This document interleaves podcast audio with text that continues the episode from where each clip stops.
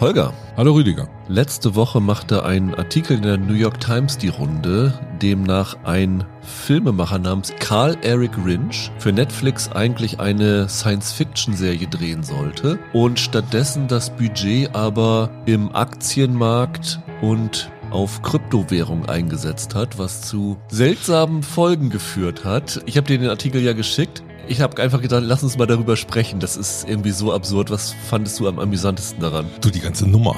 Man würde ja immer davon ausgehen, wenn es um große Geldsummen geht, gibt es irgendeine Form von Controlling. Und dass da einfach mal jemand so die Möglichkeit hat, auf dieses Geld zuzugreifen und den Kram in Krypto und Karren anzulegen, das will mir nicht in den Kopf. Wenn das der Fall ist, kann ich Netflix gerne meine Kontonummer mal mitteilen. Da scheint es ja keine großen Hürden zu geben. Das ist ja so bizarr, weil er hat das erst in Aktien investiert, dann hat er da Riesenverluste gemacht. Dann hat er Netflix gesagt, ich brauche mehr Geld für das Projekt. Dann hat auch noch keiner nachgefragt. Dann hat er wiederum das Geld. 11 Millionen, die sie ihm nochmal nachgeschossen genau, haben. Genau. Ein Großteil dafür in Dogecoin, das ist das ja, Ding, das ja, von ja. Elon Musk irgendwann mal ja gehypt worden ist, angelegt. Da hat er dann aber offensichtlich Millionen mitgemacht. Dann hat er einen Ferrari und fünf Rolls Royce gekauft oder sowas. Aber der Höhepunkt war ja noch das Ende, oder? Netflix hat dann ja offensichtlich das irgendwann dann rausgefunden und dann dieses Projekt verständlicherweise gecancelt. Und jetzt klagt der Typ doch auf Schadensersatz. Ja, also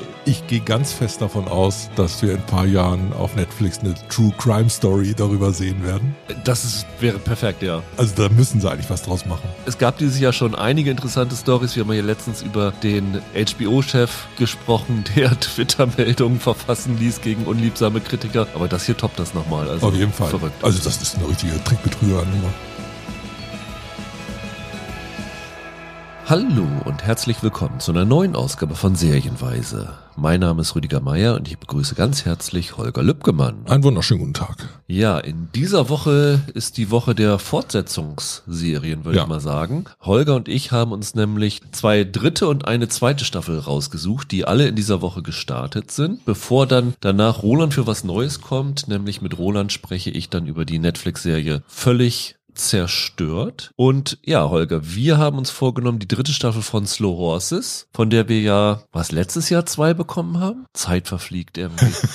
ich glaube, es war letztes Jahr, meine ich. Ja. April und im Dezember. Also eine auf jeden Fall spät im Jahr. Genau. Und dann sprechen wir über die dritte Staffel von Reservation Dogs. Da weiß ich noch genau, dass wir dieses Jahr schon mal drüber gesprochen haben, denn bei uns ist dieses Jahr auch die zweite Staffel bei Disney Plus gestartet. Also bin ich mal gespannt, wie sich das auf die Top 10 am Ende des Jahres auswirkt, weil ja beide dann da reinspielen. Und wir sprechen über die zweite Staffel von The Lazarus Project, von der wir ja auch sehr angetan waren. Und Roland hatte sie, glaube ich, damals, meinte er nochmal auf seiner Top 10 des Jahres drauf. Aber bei uns war sie ja, knapp außerhalb, glaube ich. Die große Zeitreiseserie von Sky die jetzt weitergeht. Ja, wird spannend am Ende des Jahres sein weil alles drei sind Kandidaten, die eventuell dann in diesem Jahr auch für die Top 10 in Frage kommen, die ihr natürlich auch noch gerne einschicken könnt bis Ende des Jahres, weil wir, wie gesagt, dieses Jahr den Jahresrückblick erst Anfang Januar machen, weil wir den Dezember dann mit euren fleißig eingeschickten besten Serien aller Zeiten bestücken. Wenn ihr jetzt schon Lust habt, einen Rückblick auf Serienjahr zu hören, könnt ihr tatsächlich in den Katz Film Podcast reinhören, wo ich diese Woche zu Gast war und mit Christian Eichler über die Serien des Jahres gesprochen. Also nicht nur so die besten, sondern einfach mal so eine Auswahl, genau, an Serien Revue passieren lassen, von Flops bis Tops und was so das Serienjahr ausgezeichnet hat. Also da könnt ihr gerne reinhören. Und wie gesagt, unser Podcast mit euren Top 10 dann Anfang 2024. Holger, lass uns beginnen mit Slow Horses, dritte Staffel bei Apple TV Plus. Die ersten zwei Folgen sind jetzt überraschenderweise mittwochs gekommen und die nächsten Folgen kommen dann noch ungefähr bis Weihnachten im Wochenrhythmus auch mittwochs. Also Apple geht langsam dazu über, auch mal vom Freitag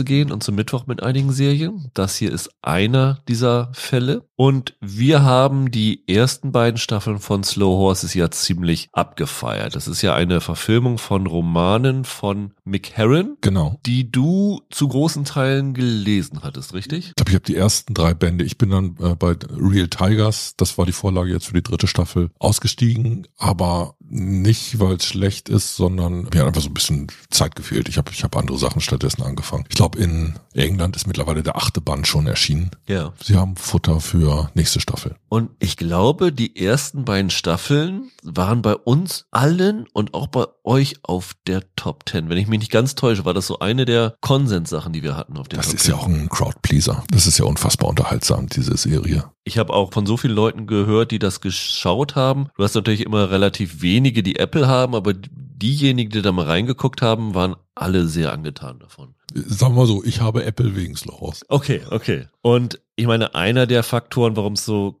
cool ist, ist einfach Gary Oldman, muss man sagen. Ja, der spielt halt die, die Hauptfigur Jackson Lamb und das ist für einen Schauspieler eine extrem dankbare Rolle. Das ist halt ein Anti-Held. Das ist halt der ungekämmte, schlecht angezogene, in die Jahre gekommene Agent, der auf körperliche Hygiene nicht mehr so viel Wert legt Und auf gestopfte Socken auch nicht. und trotzdem halt der Chef der abgeschobenen MI5 und MI6 Agenten ist. Genau, sein Team besteht aus Leuten, die spielsüchtig sind, alkoholkrank sind oder waren und äh, ja Drogen genommen haben und sich sonst noch irgendwie was zu Schulde haben kommen lassen. Losers and Boozers, Ja. wie, es, wie es im Titelsong Stimmt. von Mick Jagger heißt. Richtig. Ja, klar. Ich weiß gar nicht, ob ich dich das das letzte Mal gefragt habe, aber trifft Gary Oldman die Beschreibung von Jackson Lamb in den Romanen eigentlich? Ja, ich finde schon. Ich finde, dass der das super macht. Wie soll man sagen, wenn du Figuren verkörperst, bekommen die ja immer ein Eigenleben. Und die Leute, die die Bücher gelesen haben, werden sich nicht unbedingt Gary Oldman in der Rolle vorgestellt haben. Aber nachdem man Gary Oldman in der Rolle gesehen hat, kriegt man ihn nicht mehr aus dem Kopf beim nächsten Buch. So, ich finde, der macht schon einen tollen Job. Wie gesagt, eine unfassbar dankbare Rolle für, einen- für einen Schauspieler und halt richtig unterhaltsam. Das muss man ja erstmal hinkriegen. Also eigentlich ist das ja so ein, so ein Typ, der eher unseren Ekel anspricht und überhaupt so eine ganze Geschichte, um so eine Abteilung zu spinnen, von der es heißt, die haben alle ihre Macken. Du hast den, diesen Computer-Nerd, diesen Aufschneider mit unfassbar schlechtem Humor dabei. Jeder von denen hat irgendwie ein Päckchen zu tragen. Marcus, diese eine Figur, die spielsüchtig ist, dessen Rolle wird hier noch ein bisschen größer.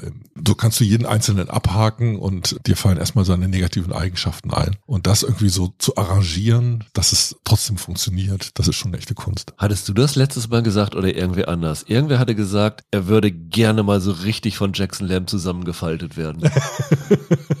Nein, ich glaube nicht, dass ich das gesagt habe. Weil das ist ja so ein bisschen auch das Erfolgsgeheimnis, weil er ja ein richtiges Arsch zu seinen Untergebenen ist und keine Gelegenheit auslässt, um sie zurechtzuweisen oder in die Schranken zu weisen. Also wenn diese Bücher gelobt werden, dann werden die unter anderem für den trockenen Humor gelobt und was dort stattfindet, ist Sarkasmus. Und diesen sarkastischen Ton, den haben die als Humor wundervoll in diese Serie übernommen oder, oder hineingerettet. Das ist auch sowas, was, was leicht hätte verloren gehen können. Aber das macht, glaube ich, sehr viel von diesem Reiz aus. Und das Schöne ist irgendwie, es sind alles Loser, aber er hat so auch die Position, es sind seine Loser und kein anderer darf sie irgendwie niedermachen, so ungefähr. Ja, das ist ja das Besondere bei dieser Jackson Lamb Figur. Die hat immer noch so ein Mysterium. Der ist nicht komplett aufgelöst. Also man könnte gar nicht genau sagen, hat er ein gutes Herz oder nicht, aber ich glaube, Heron selber hat über diese Figur gesagt, was er auf jeden Fall hat, ist ein moralischer Kodex, wie man sich zu verhalten hat. Und in dem Fall, wie man sich zu verhalten hat gegenüber seinen Leuten, auch wenn er sie den ganzen Tag über rund macht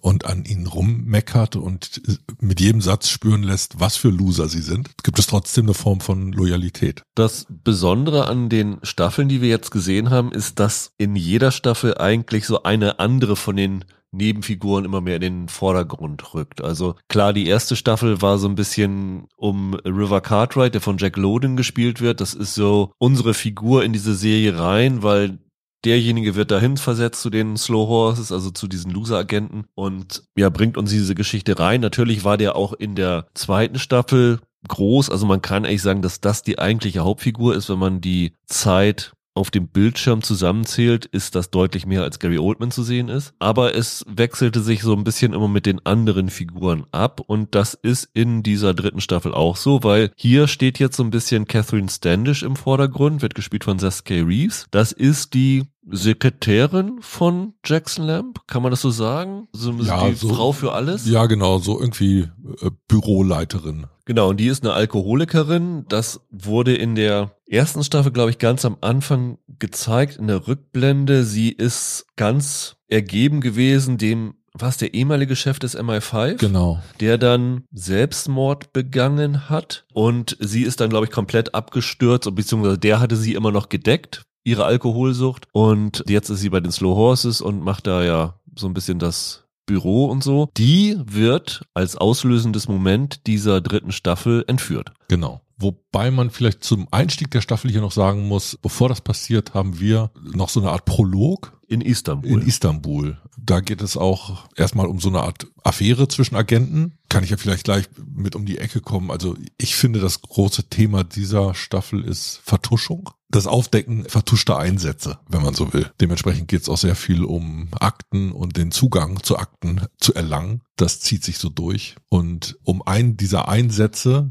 und um eine Akte geht es in diesem Prolog schon, der dann die kommenden Ereignisse anschiebt. Also da sehen wir keine der bekannten Figuren, sondern haben erstmal eine relativ lange actionreiche Szene an einem ganz anderen Schauplatz, bevor wir dann zu den Slow Horses zurückkommen. Genau, und das muss ja irgendwie mit dieser Entführung in Zusammenhang stehen. Man kann vielleicht sagen, dass die eine Figur, die wir am Anfang sehen, in diese Entführung involviert ist. Wie es genau aussieht, sollten man vielleicht verheimlichen, weil das, glaube ich, erst nach der zweiten Folge rauskommt. Ja, äh, da brauchen wir inhaltlich gar nicht irgendwie weiter drüber reden, finde ich. Aber das ist so diese Ausgangslage. Verglichen mit den ersten beiden Staffeln, wie hat dir diese dritte jetzt gefallen? Ich finde sie besser. Okay. Ich finde, das ist bisher die beste Staffel. Die hat mir irren Spaß gemacht. Ja, ich habe mich beim laut Lachen erwischt. Ich finde, dass Oldman einige seiner besten Auftritte als Jackson Lamp hat. Angefangen, ich glaube fast sogar sein, sein erster Auftritt ist im Wartezimmer eines Arztes. Stimmt, der Ähm, Gesundheitscheck, ne?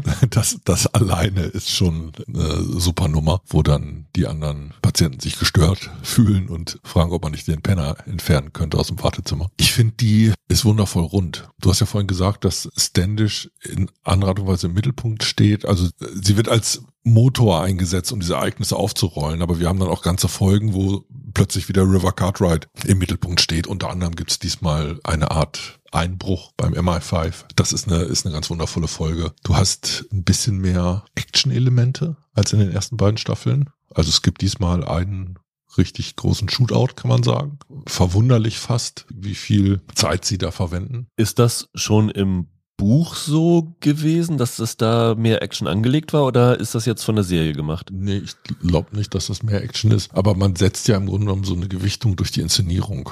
Action in Büchern wirkt anders, wenn wir es lesen, als Action im dynamischen Filmbild umgesetzt. Deshalb tue ich mich da ein bisschen schwer, so Vergleiche zu ziehen. Was so den reinen Unterhaltungswert angeht, finde ich wirklich, dass das das Premium-Fernsehen schlechthin ist. Ich habe dieses Jahr wenige Sachen gesehen, wo ich so drin war, wo ich so gefesselt war, wo ich so Spaß an jeder einzelnen Figur hatte. Ich finde auch, dass die Handlung, dass dieser Fall ein Tick besser funktioniert als in der zweiten Staffel. Ich glaube, da sind wir jetzt wirklich auf der Ebene persönlicher Geschmäcker. Das würden vielleicht auch andere Slow Horses Fans anders sehen. Aber von mir gibt es ein ganz, ganz dickes Lob und eine ganz dicke Empfehlung. Wer bisher Slow Horses gemocht hat, kann sich echt freuen auf die neue Staffel. Und wer da noch nicht reingeschaut hat, hat wirklich was verpasst. Also meiner Meinung nach lohnt sich allein dafür mal einen Probemonat bei Apple abzuschließen. Ich bin tatsächlich einer der Slow Horses Fans, die eine bisschen andere Meinung haben, Okay. weil für mich war das von der Handlung, also von dem Plot, die schwächste Staffel, fand ich. Ah, Ja, das hat mich irgendwie nicht so gereizt. Ich meine, wir hatten in der zweiten Staffel diese Terrorbedrohung, die da war, die dann auch einige Wendungen hatte. Hier sind auch einige Wendungen. Aber was hier so in der Hauptsache abgegangen ist über diese Staffel, fand ich jetzt nicht so super interessant, muss ich sagen. Also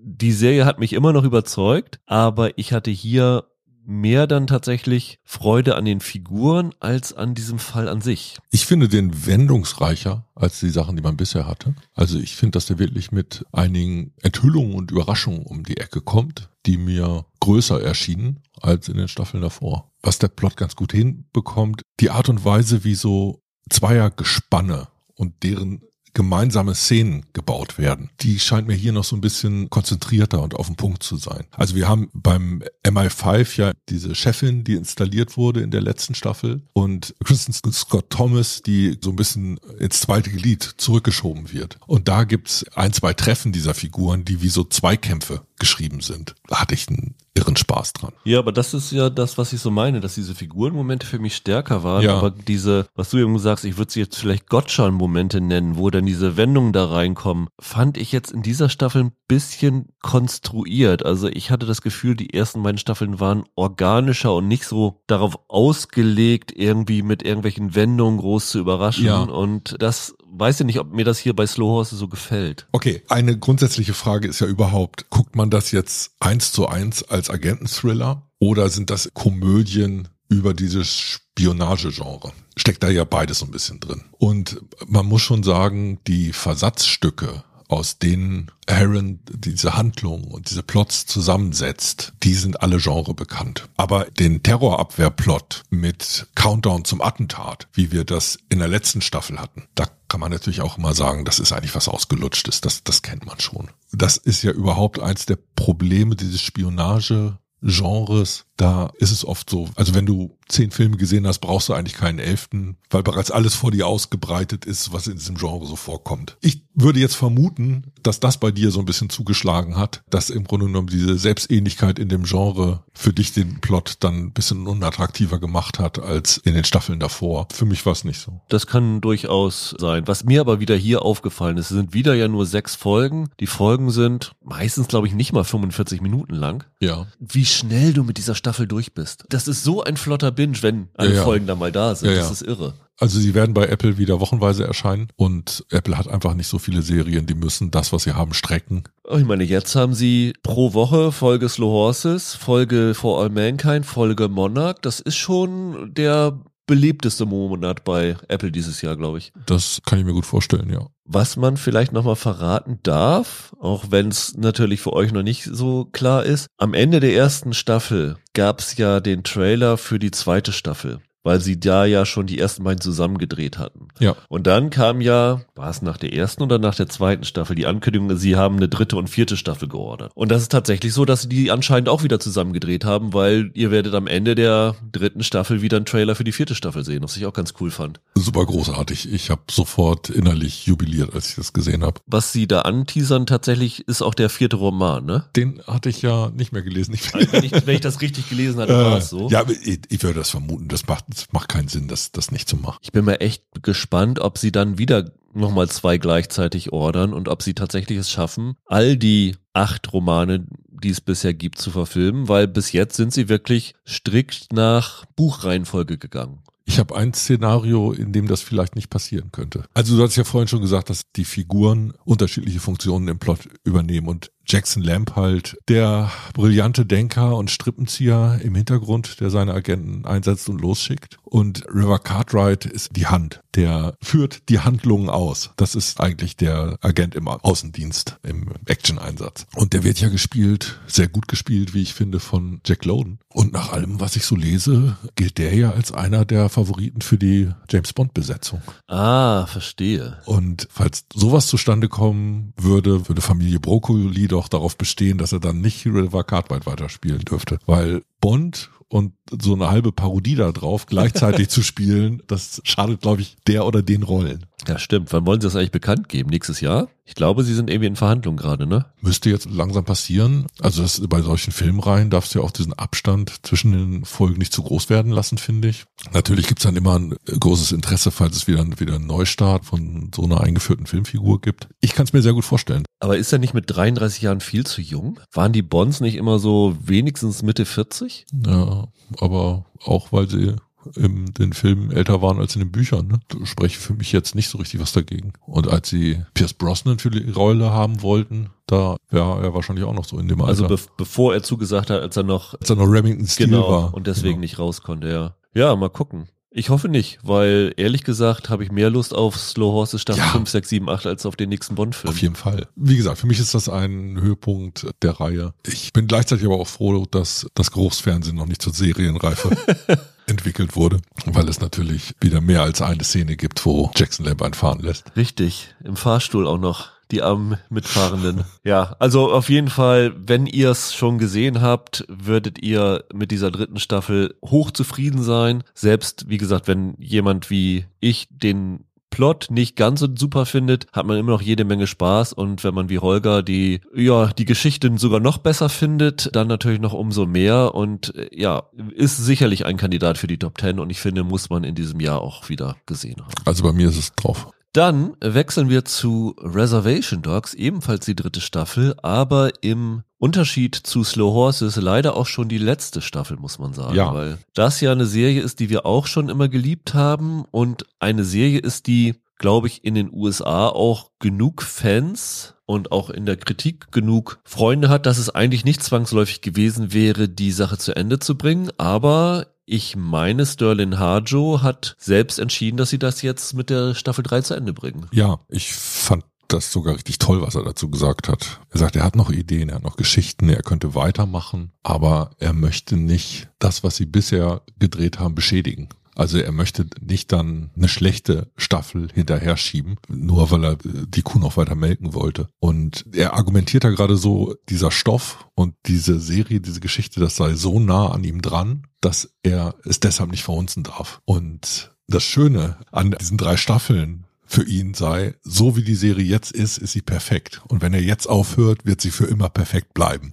Waren, glaube ich, seine Worte. Das hätten sich andere Showrunner auch mal schon Ja. auf die Fahnen schreiben Das ist, sollen. ist genau richtig. Ist am Mittwoch schon mit allen Folgen bei Disney Plus äh, herausgekommen. Wieder zehn Folgen, wie die Genau. zweite Staffel. Das Besondere an Reservation Dogs, also für alle, die es noch nicht gesehen haben, es ist ja eine Geschichte von einer Clique indigener Kids, die im Reservat in Oklahoma leben Mhm. und davon träumen, nach Kalifornien zu kommen. Und diesen Traum haben sie sich am Ende der zweiten Staffel erfüllt gehabt. Das heißt, man hätte eigentlich sagen können, schon nach der zweiten Staffel, das war's jetzt. Aber sie haben jetzt gesagt, glaube ich, dass sie dann tatsächlich mit der dritten Staffel noch mal ein bisschen wieder was erzählen wollen. Ich weiß nicht, ob sie damit erzählen wollten, dass es halt schwierig ist, aus dem Reservat komplett zu entkommen oder ob sie damit sagen wollten, dass das halt auch so ein traditionelles Zusammenleben ist, dass sie einfach besser dahin passen. Das ist so die, die Frage, was dann letztendlich die Aussage davon ist, dass sie es jetzt nochmal weitererzählen. Naja, also der Ausgangspunkt der ganzen Serie ist ja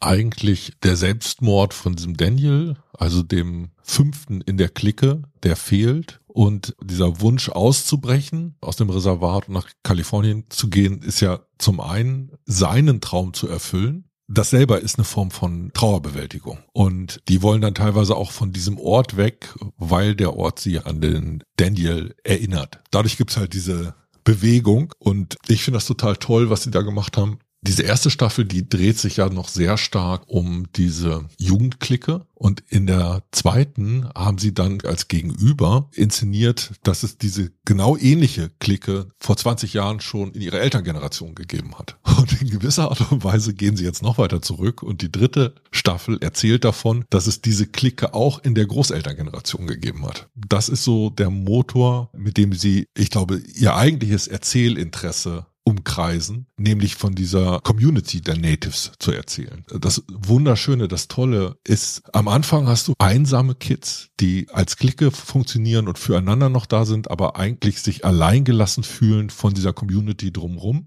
Und diese erzählerische Bewegung dieser drei Staffeln ist eine einzige Umarmung. Und am Ende gibt's wieder einen Trauerfall. Das ist so eine Klammer, wenn man so will. Aber diesmal sind alle aufgehoben in der Gemeinschaft. Und das ist super. Das ist echt rund. Das ist toll erdacht. Und gleichzeitig aber ist es alles andere als ein gerader Weg. Also jetzt auch die dritte Staffel nimmt wieder einige seltsame Abzweige und es gibt da Einzelfolgen, die ich so nicht hab kommen sehen. Ja, das ist halt das, das Besondere, ne? Diese Clique, die man am Anfang gesehen hat und du hast gedacht, naja, du weißt, worauf das hinausläuft. Du hast ja irgendwie so eine fest etablierte Gruppe, die begleitest du jetzt eine gewisse Zeit durch ihr Leben. Das ist ja auch so eine Sitcom-Trope, Gruppe, also Friends ist ja auch eine Gruppe Freunde, die du irgendwie durchs Leben begleitest. Hier ist es aber jetzt tatsächlich so, dass du eigentlich diese Clique nur in wenigen Szenen zusammen hast. Sie waren am Ende der zweiten Staffel zusammen dann in Kalifornien am Meer. Jetzt fahren sie in der dritten Staffel zurück, aber werden schon auf der Rückfahrt wieder auseinandergerissen, genau. weil der Bär an der Bushaltestelle von seinem Spiritual Führer abgelenkt wird und den Bus verpasst und dann ja durch die Geisterwelt wandelt, die hier aussieht wie ein Salzsee. Genau, das ist dann schon Folge zwei. Das ist schon Folge zwei, genau. Und dann hast du aber auch Sachen, da spielen die über, fast überhaupt keine Rolle. Also die dritte Folge erzählt die Geschichte von Dear Lady, also dieser ja, mythischen Figur mit Rehhufen, die so irgendwie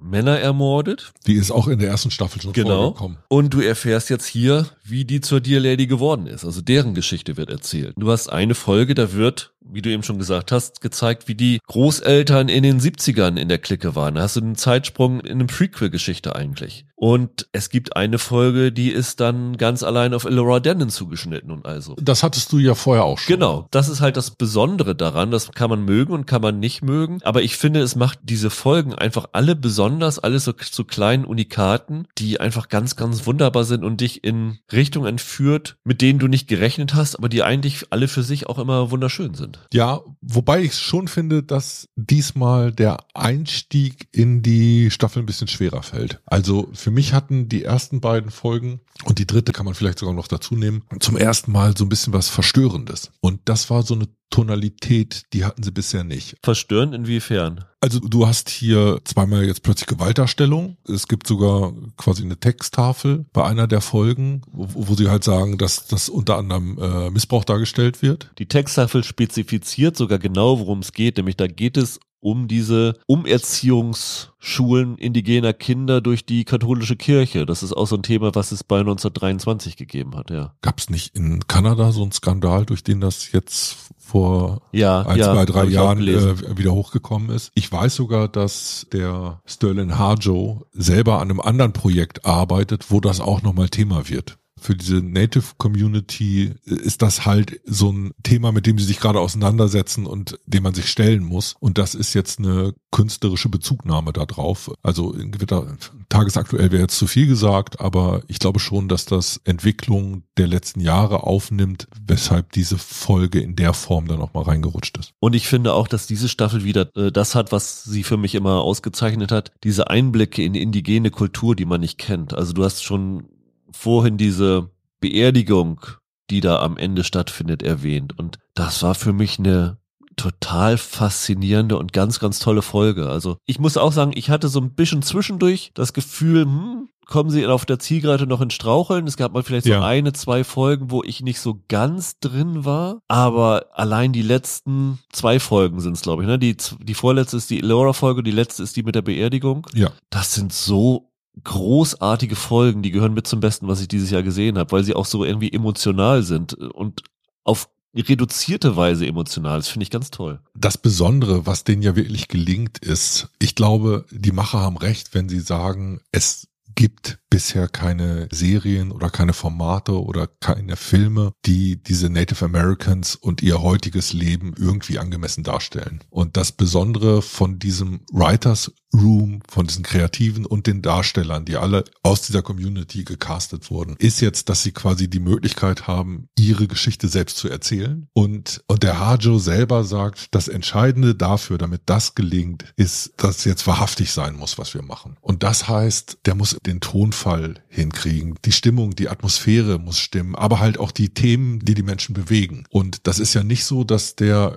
irgendwie die Augen verschließt vor den ganzen negativen Entwicklungen, die es gibt. Also es ist ja bekannt, dass unter den Natives eine extrem hohe Selbstmordrate unter den jungen Leuten existiert. Und das wird dann hier einer der Aufhänger. Drogen, spielen zwischendurch mal eine Rolle, aber halt auch so von allen Ecken und Enden teilweise die Projektionen, die es halt auch auf die Natives gibt, spielen eine Rolle. Das ist zum Beispiel hier dieser spirituelle Führer, der dem Bär immer wieder erscheint. Das ist ja die einzige klassische Indianerfigur, wie wir sie aus den Western kennen, der hier so ein ziemlicher Honk ist und der dann so ein Verbindungsglied ist. Ne? Der erzählt davon, wie Weiße sich mal die Indianer vorgestellt haben. Und die kreativen Natives von heute machen sich darüber lustig. Ne? Aber das ist ja auch ein Punkt, warum ich das gerade so ein bisschen verwunderlich und auch traurig finde, dass die Serie zu Ende geht, weil ja damit so das eine Outlet genommen wird, wo sich indigene Kreative vor und hinter der Kamera verwirklichen können. Und ich bin mir nicht sicher, ob es da dann irgendwie gleichwertigen Ersatz für gibt. Ne? Ja, auf der Ebene vielleicht nicht, dass jetzt sofort wieder die nächste erfolgreiche Natives-Serie angeschoben wird. Aber es scheint schon zu sein, dass äh, viele von den jetzigen Machern in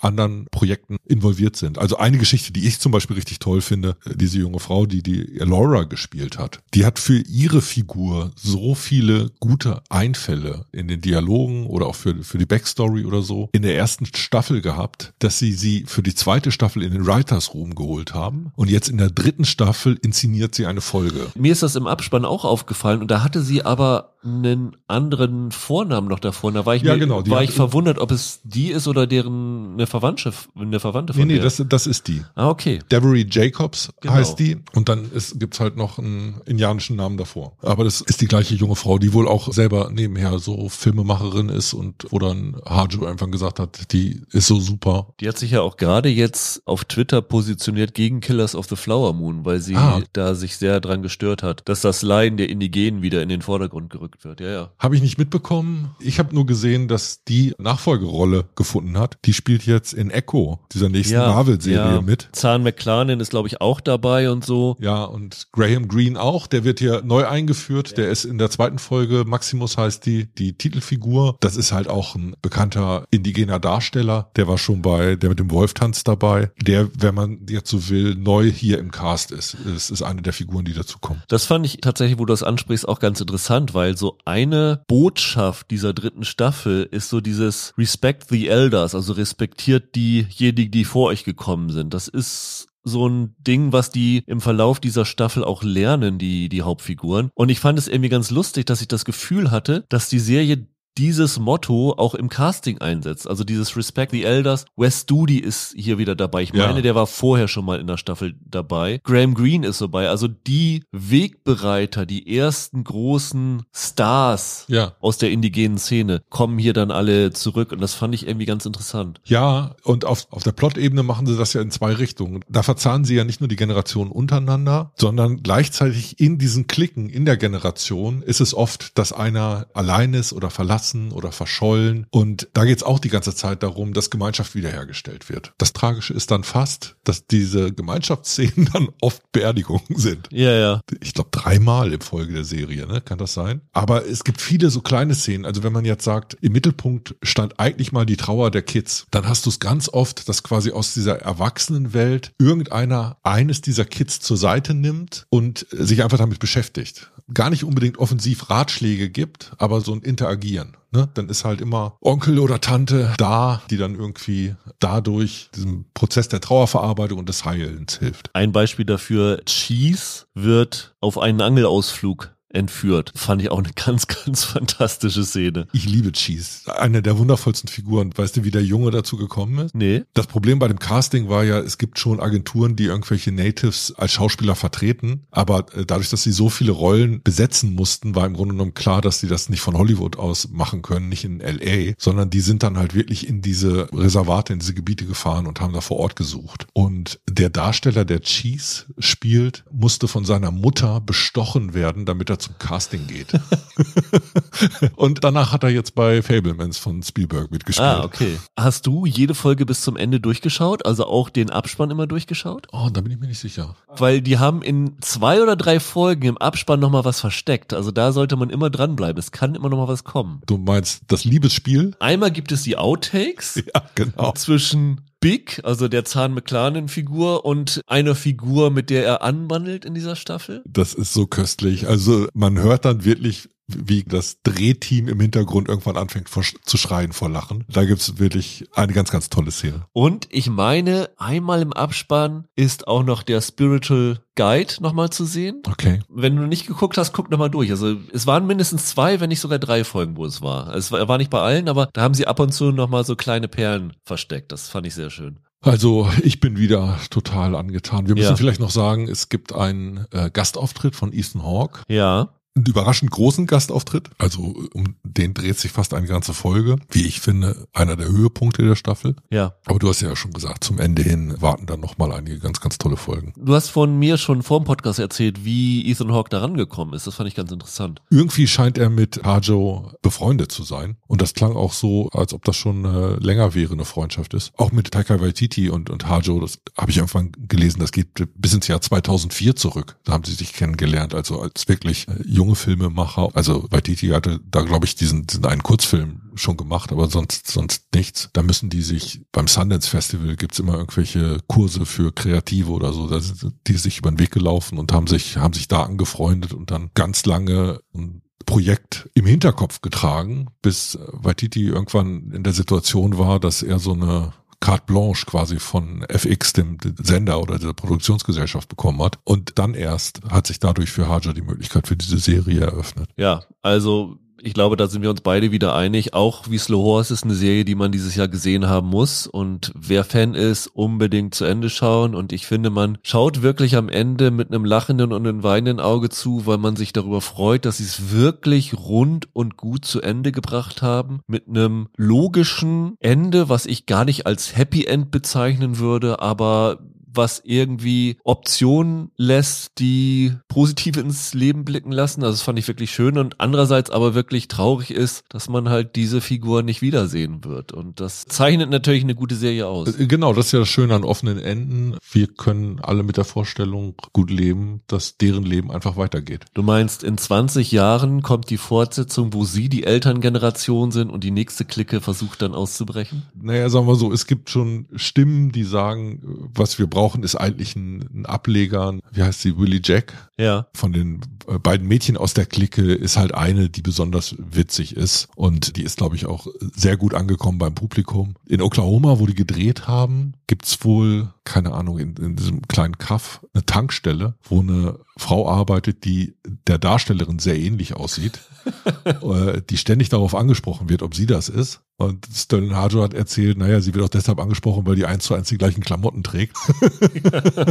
die habe sie schon so manchen Drink ausgeben lassen, äh, weil sie nicht aufgelöst hat, dass sie nicht Bully Jack ist. Ja, würde ich auch machen. Ist doch nicht schlecht. Also, Schaut euch Reservation Dogs an. Für mich wieder Kram für die ja. Top Ten. Ja, wie gesagt, weil sie auch mit der zweiten zusammen reinrutscht und die zweite ja auch richtig toll war. Ja, einfach eine richtig tolle Serie und es gibt schon ein bisschen das weinende Auge, dass das jetzt vorbei ist, aber man kann nur hoffen, dass Hajo vielleicht was Neues, ähnlich Gutes im Serienbereich macht. Dann kommen wir zur zweiten Staffel von The Lazarus Project, deren erste zwei Folgen seit Donnerstag bei Wow zur Verfügung stehen. Die restlichen sechs Folgen kommen dann immer donnerstags in Doppelfolgen. Das heißt bis zum 21. Dezember, dann ist das große Finale. Und ja, wir haben hier in diesem Fall tatsächlich nicht alles gesehen. Ich glaube, du hast ein bisschen mehr gesehen als ich. Ich habe nur drei Folgen und ein bisschen gesehen. Du hast alle fünf gesehen, die zur Verfügung standen. Ja, genau. Das heißt, du bist hier ein bisschen besser im Thema drin und ich glaube, ich werde auch auf dich zurückgreifen, um diesen nicht ganz leicht zu erzählenden Plot zum Besten zu geben. Also erstmal müssen wir vielleicht vorausschicken, wer die erste Staffel nicht gesehen hat, braucht in die zweite nicht einsteigen. Braucht in die zweite nicht einsteigen, dann hast du keine Chance mehr. Und selbst wenn du die erste gesehen hast, wirst du auch dann noch in der zweiten kurz davor sein, Probleme zu bekommen, dem Ganzen zu folgen zu können. Die erste war schon schwierig zu erklären, aber im Vergleich zur zweiten ist sie wirklich sehr, sehr geradlinig erzählt. es geht darum, dass es eine Geheimorganisation namens The Lazarus Project gibt, genau. die in der Lage ist, durch irgendwelche Sternkonstellationen und äh, Maschinen und so bei Events, die den Untergang der Welt nach sich ziehen, die Zeit zurückzudrehen, immer auf den 1. Juli. Also der 1. Juli ist so ein kosmischer Durchlaufpunkt, an dem man immer zurücksetzen kann. Und wenn der dritte Weltkrieg ausbricht oder eine Pandemie oder irgendwas, was wirklich die, den Großteil der Menschheit dahin rafft, dann kann man es auf den 1. Juli zurückstellen und die Agenten vom Lazarus Project versuchen das halt zu verhindern und das wird halt immer so lange zurückgestellt, bis sie es geschafft haben und der nächste Kontrollpunkt einfach überschritten worden ist. Ihr hört das schon ganz richtig raus. Im Grunde genommen geht es dabei um so ein Zeitloop. Genau. Es ist ein und täglich grüßt das Murmeltier in einer sehr als so eine Art äh, technisierten Version. Agenten-Action-Serie. Genau. Und das hat in der ersten Staffel, die wir beide ja sehr mochten, Holger, zu Momenten geführt, wo du wirklich ins Stocken kommst, weil sie immer auf den 1. Juli um 0 Uhr 1 oder 0 Uhr und eine Sekunde schalten, wiederholt sich immer das, was dort in dem Moment passiert ist. Ja. Und das ist für die meisten Menschen kein Problem, weil die kriegen das nicht mit. Aber die Agenten vom Lazarus Project und ein paar andere, das ist unter anderem diese Papa Isidu-Figur, die wir hier in der Serie äh, kennenlernen. Das ist die Hauptrolle. Genau, George heißt die Figur. Mhm. Der hat das mitbekommen, ohne Teil des Lazarus Projects zu, zu sein am Anfang der ist dann in dieses Projekt aufgenommen worden, aber es gibt halt so einen minimalen Teil in der Bevölkerung, die das wahrnehmen kann. Und wenn du dann ein schwieriges Event gerade zu dieser Uhrzeit hast, dann wird es echt übel. Also wir haben. Du musst drumherum eiern. Ja, aber wir haben es da schon gesagt, in der ersten Staffel war es so, dass halt eine Frau zu der Uhrzeit ihr Kind geboren hat. Und es dann dazu führte, dass die mit ihrem Kind, weiß ich nicht, sieben, acht Monate gelebt hat. Dann wurde das Kind wieder weggenommen und dann hat sie, ist das Kind wiedergeboren. Und ich glaube, der Clou der ersten Staffel war, dass es immer ein anderes Kind war, das zur Welt gekommen ist. Weil manchmal war es ein Mädchen, manchmal war es ein Junge. Und das sind natürlich Momente, wo du denkst, Alter, stell dir das mal vor, das ist ja wohl ganz, ganz schlimm. Und hier in der zweiten Staffel gibt's auch so einen Moment, weil der Punkt, an den zurückgedreht wird, ist ein Punkt, an dem der George gerade in der Sekunde jemanden eine Kugel reinschießt. Und zu diesem Punkt wird immer zurückgesprungen. Also das ist das Prinzip dieser Geschichte. In dieser zweiten Staffel bekommt das Ganze aber noch den Kniff, dass dieses Event, das den Weltuntergang einleitet, vor dem letzten Rücksprungpunkt liegt. Das heißt, das wiederholt sich immer, aber sie sind nicht in der Lage, das zu verhindern, weil der genau. Punkt davor liegt. Genau. Weil, das ist der neue Clou, es jemand geschafft hat, in der Zeit zurückzureisen und vor diesem Punkt, was anderes anzustellen. Ich glaube, wir sind im Jahr 2023 tatsächlich und die sind ins Jahr 2012 zurückgesprungen. Ich finde, mehr darf man dazu gar nee, nicht Mehr verraten. darf man dazu nicht sagen. Also man kann sagen, neben dieser Time Loop, also Zeitschleifengeschichte, kommt jetzt auch noch eine Zeitreisegeschichte hinzu. Ja. Und Ehrlich gesagt habe ich, wie gesagt, nicht so viel gesehen wie du. Ich habe dann in den Auftakt der vierten Folge reingeschaut und selbst ich, der das alles gesehen hat, habe echt Schwierigkeiten gehabt zu verstehen, was da gerade los ist.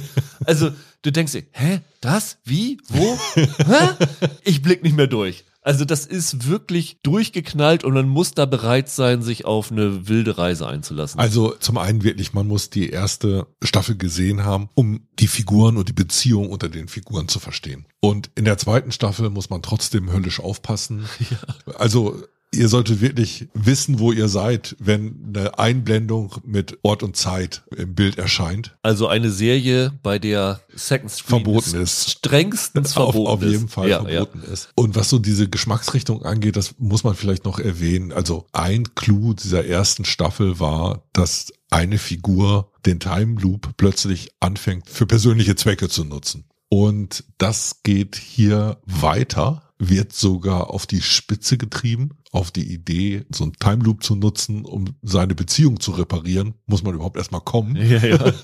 so, da wird mitgespielt und ich glaube, das sind dann teilweise die Folgen, die du noch nicht gesehen hast. Es gibt eine Party, wo Figuren, die in der ersten Staffel ein Gespräch miteinander geführt haben, jetzt wieder aufeinandertreffen. Nur beide sind bereits ersetzt worden durch ihr Loop-Ich und wissen das vom anderen nicht. Okay. Total irre.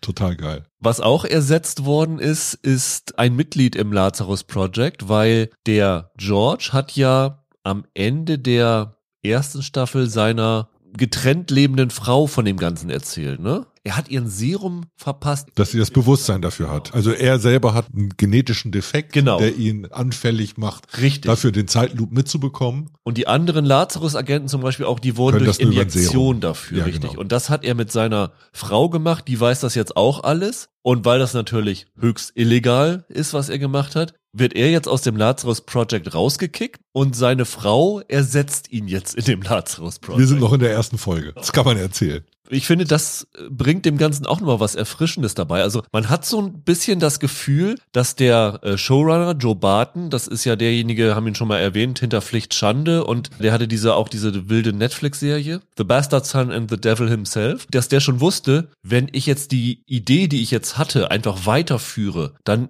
fühlt sich auch das Publikum so, als ob es in der Zeitschleife gefangen ist und das gleiche immer wieder sieht. Also man musste schon was Neues reinbringen. Ja. Und dann hat er sich halt diesen Zeitreisekniff und diesen wir bringen die Frau da unter Kniff angedacht. Findest du, das hat gut funktioniert? Ich will mal einen Schritt zurückgehen. Das passt so schön zu der Serie. Pflichtschande und diese Netflix-Serie, die du erwähnt hast, die sind ja beide eingestellt worden. War aber Pflichtschande nicht von vornherein auf. Nee. Ach, okay, das wusste ich gar nicht. Nee, da haben sie wohl auch damit spekuliert, dass es vielleicht weitergehen könnte. Und weil die eingestellt wurden, hat er sich gesagt, bei der nächsten Sache, die ich schreibe, schreibe ich sie so, dass das Publikum auf jeden Fall dranbleibt und weitergucken will. Ja. Also diese Serie ist in ganz anderer Art und Weise auf Cliffhanger und Attraktivität geeicht als andere Sachen, die Joe Barton bisher gemacht hat. Und ich finde, wenn man das weiß, erklärt sich dadurch fast diese Struktur nochmal so ein bisschen, die er dieser Serie gegeben hat. Das hat aber trotzdem dazu geführt, dass diese Serie nicht frühzeitig, sondern sehr spät verlängert wurde, weil die erst nach und nach ihr Publikum finden musste. Und das wiederum hatte zur Folge, dass er für das Schreiben der zweiten Staffel überhaupt nur zwei Monate Zeit hatte, was unglaublich kurz für so eine Staffel ist. Ich wollte gerade sagen, was für eine normale Serie schon unglaublich kurz ist, aber wenn die auch noch so verschwurbelt ist wie diese hier. Also verschwurbelt ist ja fast ein negativer Begriff, aber sagen wir mal, wenn sie so komplex angelegt ist, wie die hier, weil Zeitreisesachen oder halt auch Geschichten, die in Loops erzählt werden, sind halt den Tick komplizierter als andere. Er hat sich irgendwie acht Wochen eingegraben und er hat in einem Interview selber gesagt, er ist fast immer so der ersten Idee gefolgt um dann zu gucken, wo ihn das hingeführt hat. Und so ist dieses Ding entstanden. Und nachdem ich das gehört habe, konnte ich mich beim Sehen von dieser Einschätzung nicht mehr lösen, weil Gottverdammt, der hat als erste Idee wirklich Einfälle, die bei anderen auf dem Best-of-Album landen würden. Ich habe mich wieder extrem gut unterhalten gefühlt. Ihm sind auch paar Sachen eingefallen, die ich so auch in diesem ich sag mal, Untergenre noch nicht gesehen habe. Und er hat aber auch so paar Funde, mit denen er äh, wuchern kann. Einige Entscheidungen im Cast sind extrem glücklich gewesen. Ich finde, Papa Isidou ist ein total interessanter, toller Darsteller. Der ist super. Der war auch bei Gangs of London schon so klasse, ne? In der ersten Ja, Staffel. Der ist wirklich charismatisch. Ich sehe den echt gern und der hat hier auch schauspielerisch wieder einige echt tolle Szenen, weil er sich immer mal wieder ganz schön in die Bredouille bringt. Aber das geht auch weiter. Eine der Agentinnen ist diese Angel Mohindra. contrat Die ist zum Beispiel eine total interessante Darstellerin. Es gibt einiges, das man daran mögen kann. Wen ich in dieser zweiten Staffel super fand, ist eine neue Figur. Ich glaube, wer das genau ist, dürfen wir nicht verraten. Sie heißt Becky, wird gespielt von Saphir Oakley Green. Die fand ich fantastisch von dem, was ich jetzt von ihr gesehen habe. Also auch jemand, der da als frisches Gesicht reinkommt und wirklich nochmal was Neues reinbringt. Und ja, mir ging's wirklich wie dir. Ich gehe diese Geschichte gerne mit. Das ist ein total wilder Ritt. Und ja, manches ist wahrscheinlich auch zu bekloppt, aber das ist auch so kreativ gleichzeitig. Aber was ich glaube ich allen ans Herz legen würde, weil ich habe jetzt zwei Folgen geguckt gehabt, dann habe ich zwei, zweieinhalb Wochen ausgesetzt und dann weitergeschaut. Dieses jede Woche zwei Folgen schauen, wie es jetzt hier bei Sky läuft, finde ich, glaube ich, für diese Serie nicht optimal. Also in Großbritannien, wo es ja, ich glaube, für Sky Max produziert worden ist, ist es als Binge erschienen. Und das ist definitiv eine Serie, die du eigentlich als Binge gucken musst, weil du blickst einfach da nicht mehr durch, wenn du schon ein, zwei Wochen Pause gemacht hast, weil das so viele verwobene Wege geht und mit so vielen Figuren operiert, die dann, wie du ja eben schon gesagt hast, manchmal dann ist es eine Loop-Figur und keine Loop-Figur, also um den Überblick zu behalten, wer gerade wo was ist, musst du das eigentlich am Stück gucken. Und ich glaube, das macht auch mehr Spaß, wenn du das einfach runterguckst, weil dann machst du dir weniger Gedanken darüber, ob das alles ganz logisch ist, was hier abläuft. Ich glaube, dass Leute mit kleinen Festplatten, auch wenn sie es am Stück gucken, schnell an die Aufnahmegrenze geraten. Festplatten im Gehirn. Ja. Ja. Ich glaube, da wird jeder für sich den Weg finden müssen. Aber es ist kreuzunterhaltsam. Ich hatte ja das Gefühl, das war letztes Jahr sowas wie ein Geheimtipp. Ja. Und das ist es für mich geblieben. Die Anmutung hat sich jetzt in der zweiten Staffel ein bisschen verschoben, dadurch, dass dieses Erzählprinzip, sage ich mal, ein bisschen ausgehebelt wurde. Ich habe mich jetzt stärker an so, so Agenten- und Mystery-Serien der 1990er, so bis 2010, die, die Jahre erinnert. Also es gibt da auch Momente, wo man denkt, oh, das hat jetzt aber auch ein, keine Ahnung, Hauchakte X. Das hat sich für mich so ein bisschen verschoben in so eine Richtung, aber das ist nicht unbedingt was Schlechtes. Mir fällt keine andere Serie ein, die im Moment so ist, wie sie ist. Und das allein gibt schon Originalitätspunkte und danach suche ich immer. Wir haben sie ja jetzt noch nicht zu Ende geschaut, äh, weil die Folgen noch nicht da waren. Glaubst du, dass da noch irgendein Potenzial drinne steckt, eine dritte Staffel zu machen, da irgendwie, was kann man noch zu Time Loop und Zeitschleife dazu machen? Also ich wüsste jetzt spontan nichts. Also Joe Barton ist wahrscheinlich so genial, dass ihm noch was vielleicht einfallen würde. Nach den Folgen, die ich gesehen habe, fühlt es sich für mich jetzt so an, als ob sie es eigentlich beenden. Ist wahrscheinlich auch besser so, weil das ist dann doch irgendwie was, was man ganz schnell zu Tode reiten kann und dann wird es irgendwann frustrierend. Am Anfang hat es noch davon gelebt, dass erstmal dieses Prinzip eingeführt wird und mit diesem Prinzip gespielt wurde. Da war es ja unter anderem so, dass du unterschiedliche terroristische Bedrohungen hattest, die in einzelnen Folgen vorkamen und dann wurde zum Teil Plot außerhalb weiter erzählt und zum Teil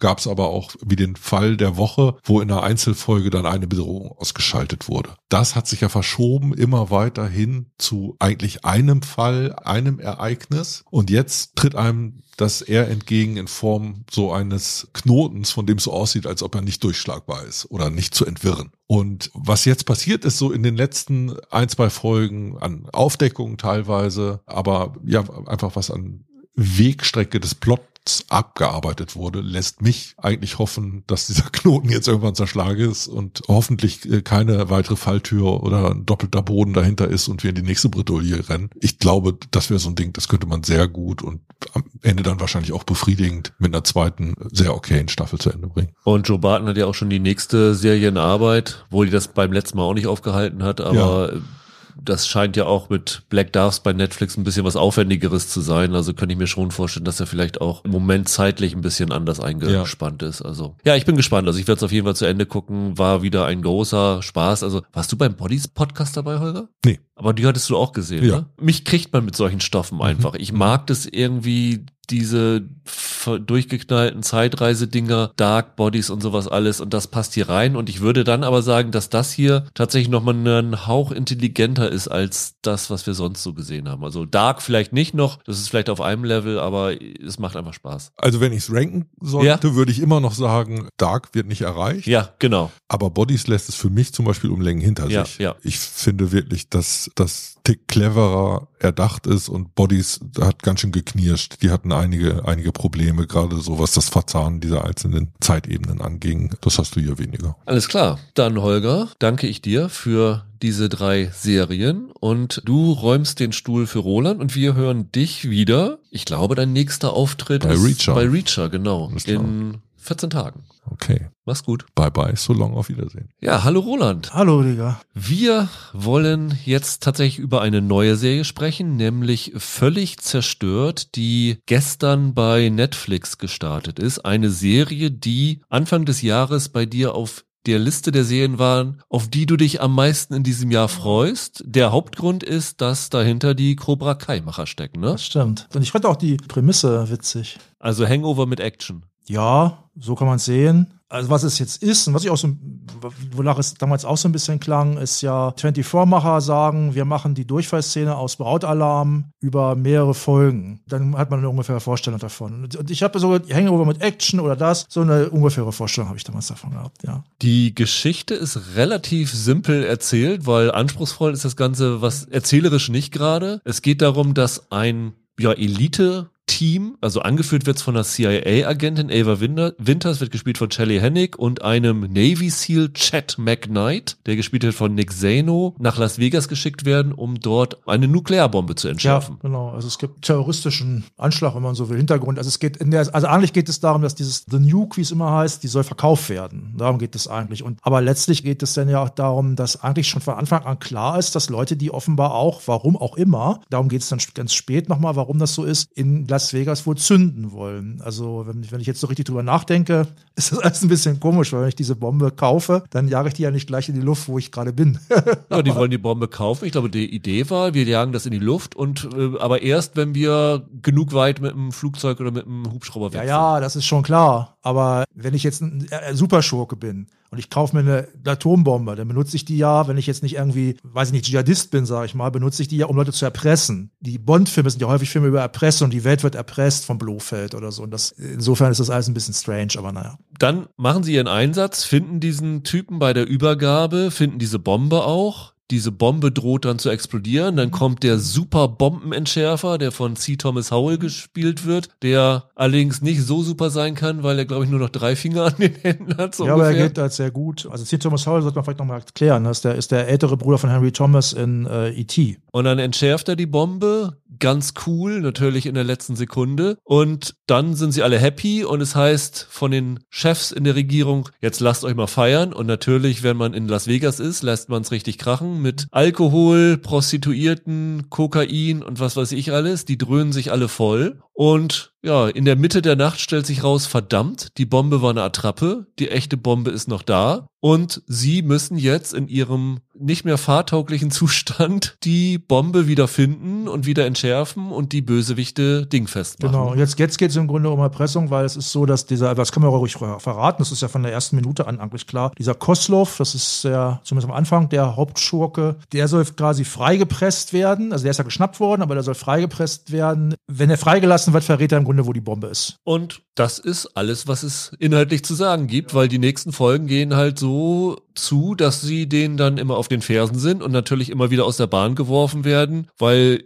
sie auf einmal ihr Sichtvermögen verlieren, so zugedröhnt wie sie sind, weil der eine von ihnen Visionen hat von einem Alien-Männchen. Gremlin. Von einem Gremlin. Das wird sogar in der Serie später erklärt. Also, also die Geschichte, die Historie, sag ich mal, wenn man sich für sowas interessiert, stimmt. Das ist ja, das ist ja der Pilot von der Truppe. Ja. Der sieht immer so ein Wesen, was halt so ein, so ein Gremlin ist, das mit ihm spricht. Und die Gremlins sind ja im Zweiten Weltkrieg erfunden worden. Da haben Piloten, die halt unter Druck standen, also Piloten der Alliierten, die haben gesagt, oh, wir sehen irgendwie Monster auf den Tragflächen und so weiter. Die haben sie wahrscheinlich teilweise wirklich gesehen, weil sie fantasiert haben dann unter dem die Bedingungen, unter denen sie da geflogen sind, in der ganzen Angst und so weiter. Und er sieht das auch so ein, der ihn immer nervt dann die ganze Zeit. Im Original gesprochen von Jason Mantzoukas, der immer für solche durchgeknallten Figuren auch gut ist. Hat's deine Erwartungen erfüllt? Ähm, nicht ganz. Ich habe es mir ein bisschen besser vorgestellt. Ein bisschen nur? Ja, also das war ja von vornherein klar, dass das jetzt so ein Spaßprojekt der Cobra Kai-Macher sein wird. Da habe ich keine allzu hohen Erwartungen gehabt. Ich habe zwei Hauptprobleme damit. Das eine Problem ist, es ist viel zu lang. Wenn ich mich jetzt nicht täusche, ist es so, dass die Bombe, die hat ja so ein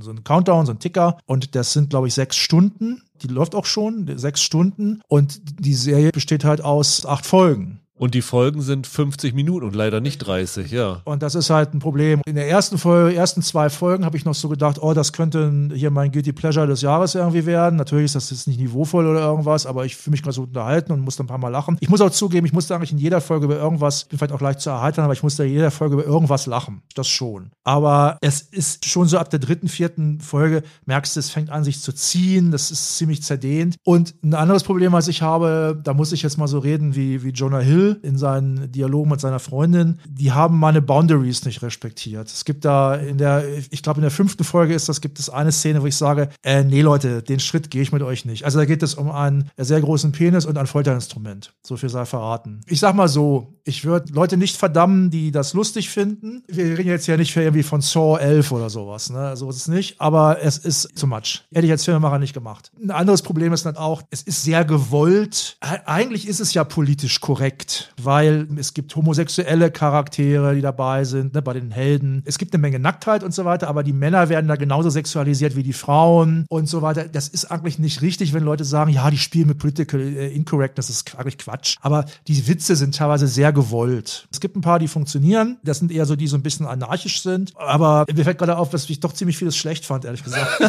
also es ist zum Beispiel auch so, dass sie darstellerisch ziemlich uneben ist. Ich finde zum Beispiel eine der Hauptrollen, diesen Nick Zano, diesen Jack McKnight, der übrigens klingt wie eine, wie eine Figur, die von den Simpsons irgendwie erfunden worden wäre. Die finde ich nicht gut. Es gibt hier mindestens zwei Figuren, wo man so sieht, das sollen eigentlich bekannte Hollywood-Darsteller sein. Das eine ist dieser Nick Zano, das ist im Grunde ein Stand-in für Chris Hemsworth oder vielleicht sogar für seinen Bruder Liam Hemsworth. Selbst der wäre wahrscheinlich besser gewesen. Und dann gibt es halt noch, die spielt allerdings ein bisschen besser, Paola Lazaro. Jetzt ist halt die, die Scharfschützin in dem Team. Das ist halt Michelle Rodriguez letztlich. Ich fand eigentlich nur zwei richtig darstellerisch richtig gut. Die anderen gehen alle so. Der eine war Terence Terrell. Das ist so ein schwarzer Schrank, Trunk heißt die Figur. Das ist ein Kumpel von dem Nick Zeno. Der spielt gut, der hat ein gutes Timing, auch komödiantisch und so. Das ist ein ganz guter Typ, auch sympathisch. Und wen ich tatsächlich auch noch überraschend gut fand, das ist eine Figur, die übrigens, das ist die einzige Figur, die ein bisschen komplexer wird im, im Verlauf der Serie. Das ist Alison Gorski, die spielt so eine, ja, so eine Art Möchtegern-Influencerin, so ein Partygirl, was sie irgendwie aufgabeln, die irgendwie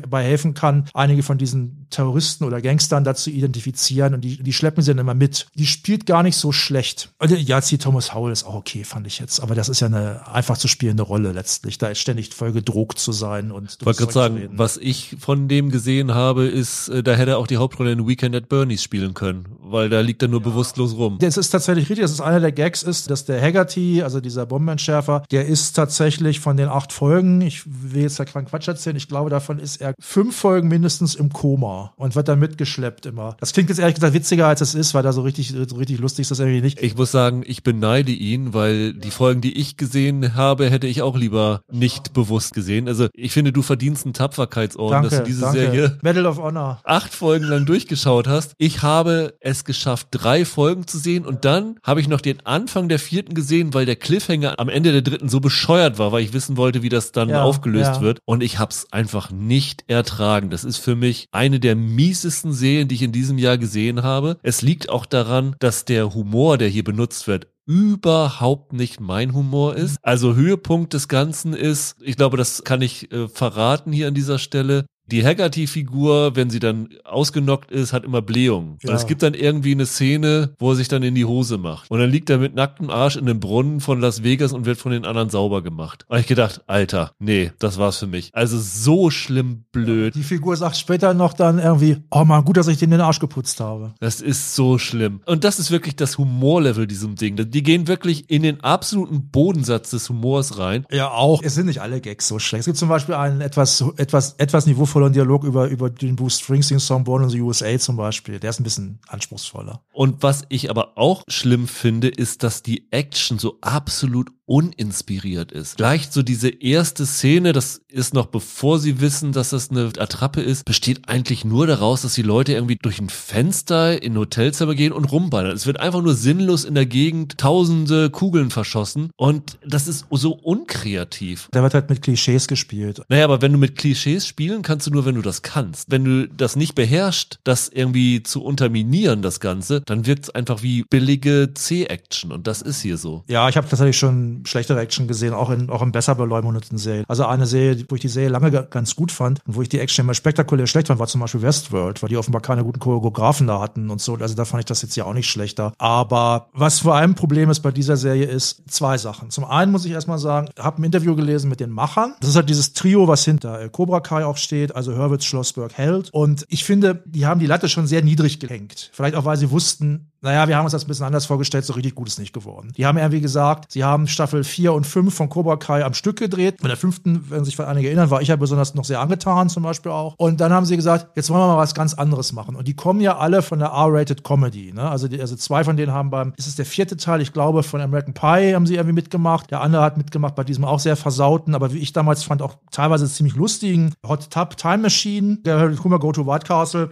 Und wir wollten mal wieder sowas machen, so. Und die haben dann alle gesagt, so, nachdem wir das gemacht hatten, wollen wir jetzt gerne Staffel 6 machen und haben gesagt, nee, wir möchten jetzt wieder was Vernünftiges machen, weil man muss sagen, der Humor bei Cobra Kai, und das ist jetzt das zweite Problem, das ist nämlich der Vergleich mit anderen Serien, die sowas ähnliches besser machen. Zum Beispiel also Cobra Kai, das ist natürlich ein durchaus anspruchsvoller Humor. Da gibt es auch eine viel bessere Charakterentwicklung bei den Figuren. Obwohl die Figuren teilweise Trottel sind und teilweise sich wie große Jungs benehmen. Das wird dann aber thematisiert. Und ein anderes Problem ist zum Beispiel im Vergleich mit einer Serie wie The Boys. Also bei The Boys gibt es Szenen, die könnten hier auch stattfinden. Das ist aber, da haben wir neulich drüber geredet, als wir über Gen V geredet haben, äh, weil er diesen Boys-Ableger. Da habe ich gesagt, man muss da gar kein riesen Fan von sein. Ich bin jetzt nach Staffel 2 auch nicht mehr der größte Fan. Aber die geben sich immer sehr viel Mühe. Die machen den Quatsch, den sie da machen, machen sie immer auf einem höheren Niveau, als man eigentlich erwarten würde. Die könnten da auch so, genau sowas machen. Totalen Trash, haha, guck mal, dann haben die Leute halt ein Cape um und machen sich in die Hose. Und solche ähnlichen Gags gibt es ja auch ab und zu mal bei The Boys, aber das wird dann immer wieder wieder aufgefangen und da geht es dann auch um andere Themen und die Figuren sind dann auch komplexer und das gibt's alles schon besser. Das ist halt so ein bisschen letztlich das Problem, was ich dann gesagt habe. Also ich habe die an zwei Abenden mehr oder weniger so nebenher geguckt und habe so gedacht, ich finde, die muss man weg, wenn überhaupt, äh, wenn man merkt, okay, ich kann über in jeder Folge über irgendwas lachen, so wie ich, dann, ich werde da gleich noch einen Gag erzählen, den ich lustig fand, dann sollte man die am Stück gucken. Ich finde, das ist jetzt keine Katastrophe. Aber also selbst ich würde sagen, ey, jede Woche eine Folge oder jede Woche nur zwei Folgen oder so, nee, da wäre ich raus. Dafür ist sie nicht gut genug, muss ich einfach sagen. Also ist auch nicht spannend genug. Am Anfang gibt es sogar so ein paar Cliffhanger, wo ich dachte, die sind so bescheuert oder manchmal auch ganz spannend irgendwie, wo ich denke, ja, mal sehen, wie sie das jetzt wieder auflösen oder so. Das, das ist am Schluss aber auch nicht mehr so wichtig irgendwie. Was ich wieder gut fand, war eine Sache, die ich schon bei Cobra Kai gut fand. Die Macher haben irgendwie so einen guten Sense of Place. Ich war ja nie in Las Vegas, aber ich habe das Gefühl, man kriegt da so ein bisschen Feeling mit, wie ist das in Las Vegas? Ich habe oft Filme oder Serien gesehen, die in Las Vegas spielen, zumindest eine Folge lang oder so, wo ich dachte, ja, es könnte jetzt irgendwie überall sein.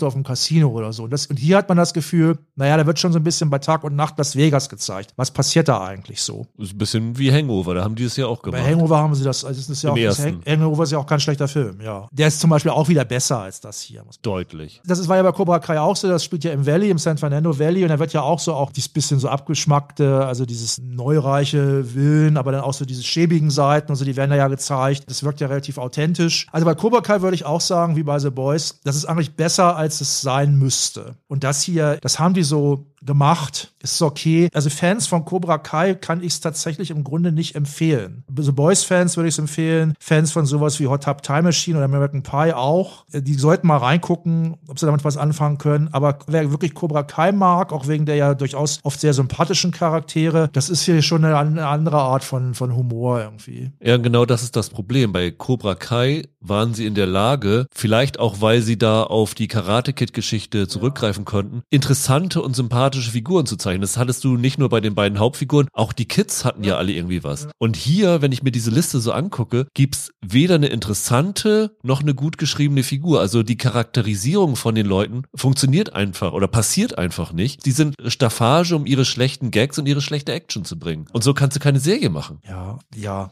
Nun hast du recht.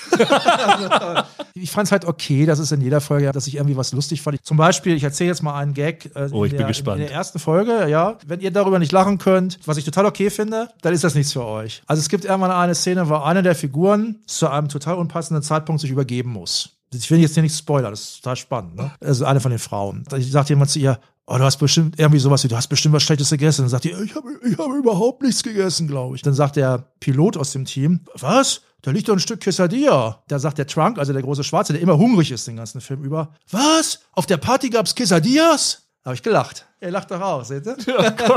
ja. Müsste noch jemand kommen und sagen, are you sure they're laughing with you? Genau. Konnte ich drüber lachen. Nee, der Gag ist auch schon wieder an mir In vorbeigegangen. jeder Folge gibt's irgendwie so einen Gag, der in so eine ähnliche Richtung geht. Ich überlege, ob ich in den drei Folgen, die ich gesehen habe, einmal gelacht habe. Also mir ist nichts in Erinnerung be- geblieben, was so richtig lustig gewesen ist. Das ist für mich ein knallharter Kandidat zusammen mit The Idol, wenn wir im Jahrespodcast über am Anfang im Cold Open über die schlechtesten Serien des Jahres reden. Ich bin mir ganz sicher, dass die entweder von mir oder von Michael genannt wird, weil der fand sie auch katastrophal. Und man muss ja auch sagen, die Kritiken international sind auch desaströs. Also der Guardian hat wieder eine schöne Ja, die Guardian-Kritik habe ich gelesen. Die Kritikerin hat aber dasselbe gesagt wie ich auch und hat gesagt, die Prämisse ist eigentlich gut. Und die hätte sie also auch auf ihre Vorfreudeliste gepackt. Du, Roland, keiner kritisiert dich dafür, dass du die, dass du da hohe Erwartungen dran hattest. Ich habe, glaube ich, dieses Jahr auch schon irgendwas drauf gehabt, was sich als großes Desaster erwiesen Aber sie hat. Idol ist ja auch sexistisch und offensive. Habe ich, hab ich nicht gesehen jetzt, aber einfach, wenn man sich darüber gelesen habe und von euch auch gehört habe. Und das hier, das möchte gerne offensive sein, ist es aber eigentlich nicht. Also ich fand es schon ziemlich offensive für meinen Humor auf ja, jeden Fall. Ja, du findest vielleicht den Humor beleidigend, deine Intelligenz, das mag ja sein. Also ich fand das okay. Ich habe gedacht, man muss sich auch über die kleinen Dinge freuen, irgendwie ein lächelndes Baby, ein Schmetterling oder ein Witz über erbrochene Quesadillas. Also ich habe ja neulich schon hier Ahsoka verteidigt. In jeder Folge war was, was ich irgendwie ganz hübsch fand. Ich bin vielleicht einfach zu alt und zu weich geworden. Ja, aber irgendwie. dagegen ist Ahsoka Shakespeare. Ja, so weit würde ich jetzt auch wieder nicht gehen. Und ich glaube, das wissen die auch. Die Cobra Kai-Macher, okay, das war jetzt nichts Dolles, macht wieder Cobra Kai, ist wieder alles wieder gut. Also,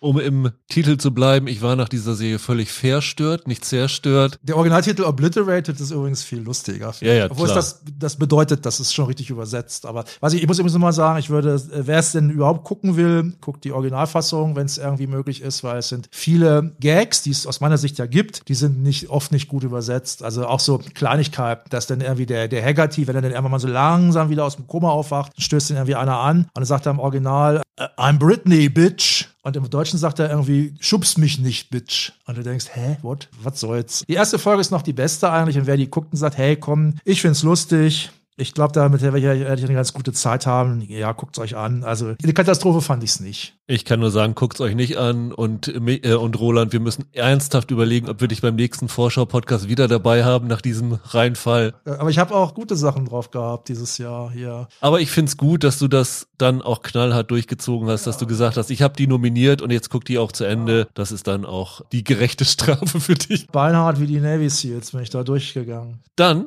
danke ich dir. In der nächsten Woche machen Michael und ich die Serienweise Awards 2023. Also der erste kleine Rückblick mit unseren nicht immer ganz ernst gemeinten Preisen für die Serien des Jahres. Und ja, dann die Woche danach ist Holger wieder da, wenn wir über Jack Reacher sprechen. Bis dahin, habt ein schönes Wochenende. Bleibt gesund, macht's gut. Ciao, ciao. Tschüss.